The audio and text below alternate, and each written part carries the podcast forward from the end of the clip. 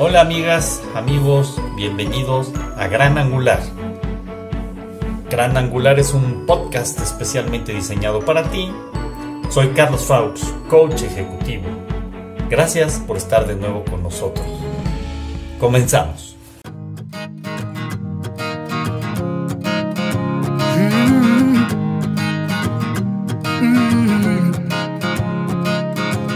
De un continente a otro en cinco minutos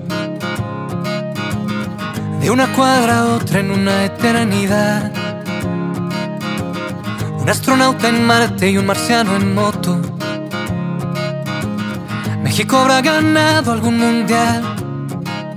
Si Dios tuvo piedad. Cuando un arrugador en el brillo de tus ojos y un millón de chinos cubran la ciudad un diputado honesto y un robot piloto. No habrá más cáncer en el hospital, ni peces en el mar. Allá por el 2060, cuando volar sea natural, cuando el volumen de mi voz sea la mitad, ya no habrá más conexión lenta, ni aire para respirar cuando tengamos un carnet de antigüedad y aunque algún día explote el sol o me operen del corazón, yo te amaré.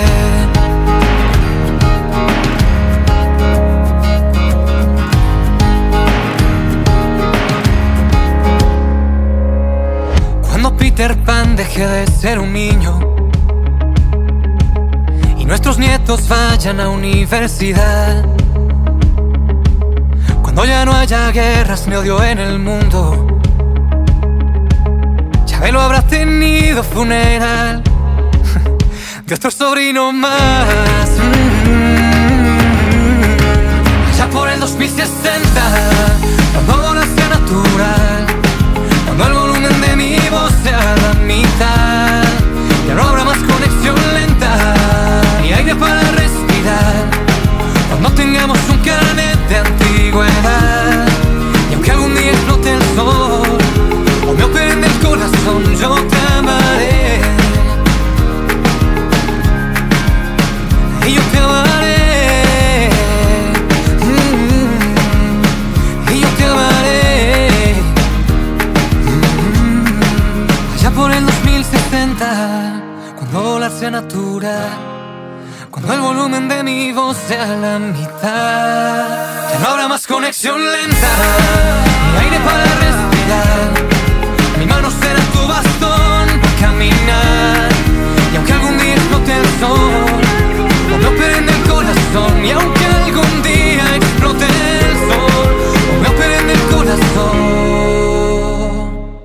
te amaré. Y yo te amaré yo te amaré en el 2060, en el 2060.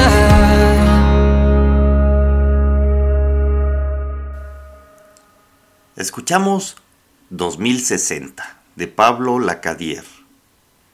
Gracias Pablo por compartirnos esta interpretación tuya, tu lanzamiento. Eh, y pues bueno, mucho éxito, de verdad te deseamos con este lanzamiento de la Canción 2060, buenísima, ¿eh? felicidades. Muchas gracias por compartirla con nosotros. Y bien, queridos amigos, queridas amigas, gracias por acompañarnos el día de hoy. Es muy entusiasmado, muy contento por la cantidad de gente que nos escucha, por cómo se ha ido incrementando la audiencia en diversos países. Sin duda, eh, pues me encanta saberlo me encanta tener presente pues, a tanta gente en México que nos escucha principalmente de Tabasco, de la Ciudad de México, de Guanajuato, Querétaro, Jalisco, del Estado de México, de Nuevo León, de San Luis Potosí, de Baja California, de Yucatán, de Morelos, de Chiapas, Sonora, Puebla, Sinaloa, Guerrero, Michoacán, Veracruz, Aguascalientes, Chihuahua, Campeche, Coahuila, Tamaulipas, Quintana Roo, Tlaxcala, Hidalgo, Oaxaca, Colima, Nayarit. Gracias por acompañarnos. y sin duda eh, pues un compromiso y un reto cada vez que subimos alguna cápsula. Me han dicho que pues de alguna forma eh, pues incluya yo una sección eh, pues que hable de política. No lo voy a hacer. Yo a la política no me meto, con eso no juego. Es muy poco agradable meterme ese tema. Cada quien tiene sus visiones, sus posturas, es como el deporte, más bien como el fútbol, o como el béisbol, para quienes les gusta el béisbol, siempre habrá apasionados en estos temas. Yo no, no soy de los que considero bueno para hablar sobre esas cosas. Sí tengo mis pasiones deportivas como el fútbol, pero bueno, ¿qué les puedo decir? Solamente aquellas eh, grandes figuras del fútbol que pasaron por, por mi país y que dejaron huella, como, como el chileno Alberto Quintano, como el argentino Miguel Marín, como Alberto Gómez, otro argentino extraordinario, como Eladio Vera, un paraguayo formidable, se acordarán de él, quienes viven por allá. En fin, son tal cantidad de figuras que, que recuerdo de cuando yo era chico, que además tuve la oportunidad de conocer en persona y saludar y platicar con ellos, que pues son recuerdos sensacionales. Pero no me meto al fútbol, aunque los que saben en qué equipo jugaron ellos, pues sabrán a quién le voy. No me voy a meter más a eso. Este, solamente pues agradecerles todas estas inquietudes que me han llegado, sin duda sensacionales. Eh, en la política igual yo no tengo eh, juego que jugar ahí, es muy desgastante. He tenido partes de mi vida también la oportunidad de estar cercano a muchos políticos. Sinceramente no es lo mío, pese a haber conocido a figuras y estar platicando incluso con figuras como George Bush padre, como Colin Powell, como personalidades altísimas, de, poderosísimas de la política. Conocí Bill Clinton y a Hillary Clinton. Y, y, pero bueno, más allá de todo, mi mamá siempre me decía cuando yo era chico, no nunca te metas a la política es un ambiente muy complicado y la verdad sí lo es, sí lo es. Así es que lo dejé hace muchos años, tuve que probar esas mieles porque siempre, pues es bueno también conocer eh, cuando tienen inquietudes en la vida. Y así es, y así fue. Así es que, discúlpenme, no lo voy a hacer, pero bueno, ya saben un poquito de esto, de mi vida que también pase por ahí. Y pues bueno, para continuar el día de hoy vamos a tener la participación de una persona que a la cual respeto y admiro mucho, Ricardo Ramírez, quien seguramente algunos de ustedes ya habrán escuchado su experiencia, pero vale la pena recordar. Así es que muchas gracias Ricardo, bienvenido. Adelante y todo Hola, el día de hoy me permito compartir mi historia de vida. Es la primera vez que hablo sobre esto y por invitación de mi maestro y amigo Carlos lo hago con mucho gusto. Les platico, antes del 21 de mayo del 2016 era una persona común y corriente, pero algo inquieto. Siempre me habían gustado los deportes extremos y pensé, nunca me va a pasar nada. Pero bueno, aquella tarde fue diferente. Con mi grupo de amigos de vehículos todoterreno, Fuimos a las dunas de Chachalacas, Veracruz, un lugar lleno de montañas muy grandes de arena. Todo parecía ser un fin de semana perfecto. Fueron dos días de adrenalina al tope, por los saltos en las dunas y recorridos en los alrededores. Fue cuando decidimos que ya era suficiente diversión y era tiempo de irnos a comer y descansar. De regreso al pueblo, sufrí un accidente que al principio parecía insignificante, pero no fue así. Tuvo un desenlace diferente. La parte delantera de mi Razor se enterró al final de una bajada de una duna muy prolongada, por lo que hice una vuelta de campana en la arena. Lo primero que pensé, no me puede pasar nada, ya que siempre traía mi equipo de seguridad completo, pero me golpeé fuertemente con mi casco en el tubo superior de mi Razor de tal forma que se transmitió toda la fuerza del golpe hasta fracturarme una vértebra torácica número 4 y seccionándome la médula espinal, que como sabrán es la parte del cuerpo que controla los miembros inferiores. A partir de ese instante quedé sin movimiento ni sensibilidad de la altura del pecho hacia abajo. Del mismo golpe se me llenaron de líquido los pulmones, se me dislocó el esternón y me fracturé cuatro costillas. Realmente quiero decir que todo se sincronizó para que fuera un golpe certero y que me lesionara de tal, de tal magnitud.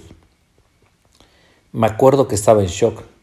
No sabía qué me había pasado pero desde el momento que dejé de sentir mis piernas, me di cuenta que algo estaba muy mal. De ahí fue toda una travesía el traslado. Desde las dunas de, de, las, de las dunas de Chachalaca tuvieron que llevarme en una cuatrimoto adaptada a un pequeño consultorio de un pueblito y de ahí me llevaron en una ambulancia. Tardamos alrededor de cinco horas para poder recibir atención médica en Veracruz. Me hicieron todo tipo de radiografías, resonancias magnéticas, análisis, etc. Para poderme operar de la columna y poderme fijar las vértebras dañadas para salvarme la vida. Esto fue una vez en Veracruz y otra vez en México. La verdad fueron días muy difíciles y de mucho dolor. En el hospital estuve al borde de la muerte en terapia intensiva por varios días. Después pasé por terapia intermedia y rehabilitación cerca de tres meses. De ahí estuve en rehabilitación en Cuba otros cuatro meses y con mucho esfuerzo logramos traer un fisioterapeuta cubano a Querétaro. Unos cuatro meses más. Pero bueno, para no hacer el cuento más largo, estuve en año y medio en intensa terapia física con la finalidad de lograr alguna recuperación de mi cuerpo, lo cual no fue posible. Después me divorcié y viví solo por dos años. Fue entonces hasta que entendí que tenía que vivir con mi lesión y que no lo iba a poder cambiar. Así que tomé la decisión que debía hacer algo diferente. Me acerqué a varios grupos de lesionados medulares para buscar apoyo. Y quiero decirlo, me siento bendecido porque realmente encontré todo lo que necesitaba. Encontré muchos grupos desde apoyo psicológico, de lesionados medulares, de grupos de reincorporación a la vida y al trabajo, y hasta cursos para usar mi silla de ruedas correctamente y poderme valerme por mí mismo. Aprendí muchas cosas, conocí a grandes personas en mi misma situación e inclusive con lesiones más graves, y ahora son grandes amigos también. Tuve el apoyo y estaré eternamente agradecido con mis hermanos, mis hijos y de toda mi familia sin excepción de nadie. También quiero hacer todo el apoyo a mis inseparables amigos, a mi hermosa novia y a todos los doctores y enfermeras que me salvaron la vida. También a varias personas que ni siquiera conocía que quisieron ayudarme, de los cuales recibí muchos consejos y experiencias e innumerables muestras de cariño. Hoy puedo decir que soy una persona con la fortuna de vivir Puedo mover los brazos, la cabeza y parte de mi tórax. Y con eso hoy puedo valerme por mí mismo. Y prácticamente sin ninguna asistencia. Me levanto, agradezco a Dios, me baño, me visto, trabajo como antes, manejo, voy a donde quiero, hago ejercicio, veo seguido a mi novia, vivo con mis hijos en mi casa y hasta he tenido la fortuna de viajar considero que he hecho más de lo que pensé que podía lograr. Hoy puedo decir que a pesar de todo lo que viví, sigo vivo y vivo bien, sin lamentaciones. Aun cuando hay actividades que no puedo hacer caminando, los puedo hacer de una manera distinta. Disfruto de lo que sí puedo hacer y no me preocupo de lo que no puedo hacer o de las cosas que no puedo cambiar. Sé que siempre habrá obstáculos en mi vida, pero debo buscar la mejor opción para librarlos. Y bueno, para finalizarlos quiero invitar que en estos tiempos de encierro debemos de tratar de adaptarnos de la mejor forma a los cambios ya que son ya que sean temporales o permanentes. En mi caso trato de ver cada detalle del amanecer, del transcurso del día o de los atardeceres. Tan solo cada detalle que hay en la naturaleza es increíble. Sé que la pandemia pasará y me dejará algo en mi vida. Les agradezco mucho el espacio que tuvieron para escucharme y les mando un gran abrazo. Muchas gracias mi querido maestro y amigo. Sin duda es al revés. Mi querido Ricardo, este, esta enseñanza que nos regalas, este aprendizaje que nos invitas a, a vivir, para que nosotros no tengamos que vivir algo así, para que en base a esto podamos ser empáticos, solidarios y darnos cuenta de que la vida la tenemos contada. No sabemos cuándo nos toque y aprendamos a vivirla día a día, a disfrutarla y hacer las cosas con amor y compasión. Así es que gracias Ricardo por, por, este regalo. Y espero amigas, amigos les haya llegado al corazón como a mí me llega cada vez que lo escucho. Y pues no cabe duda que después de escuchar algo así con más ganas me dan de ser agradecidos. Así es que los invito a que seamos agradecidos y que les vaya muy bien. No habrá más cáncer en el hospital, ni peces en el mar. Allá por el 2060, cuando volar sea natural, cuando el volumen de mi voz sea la mitad, ya no habrá más conexión lenta, ni aire para respirar. Cuando tengamos un carnet de antigüedad, y aunque algún día explote el sol, o me operen del corazón.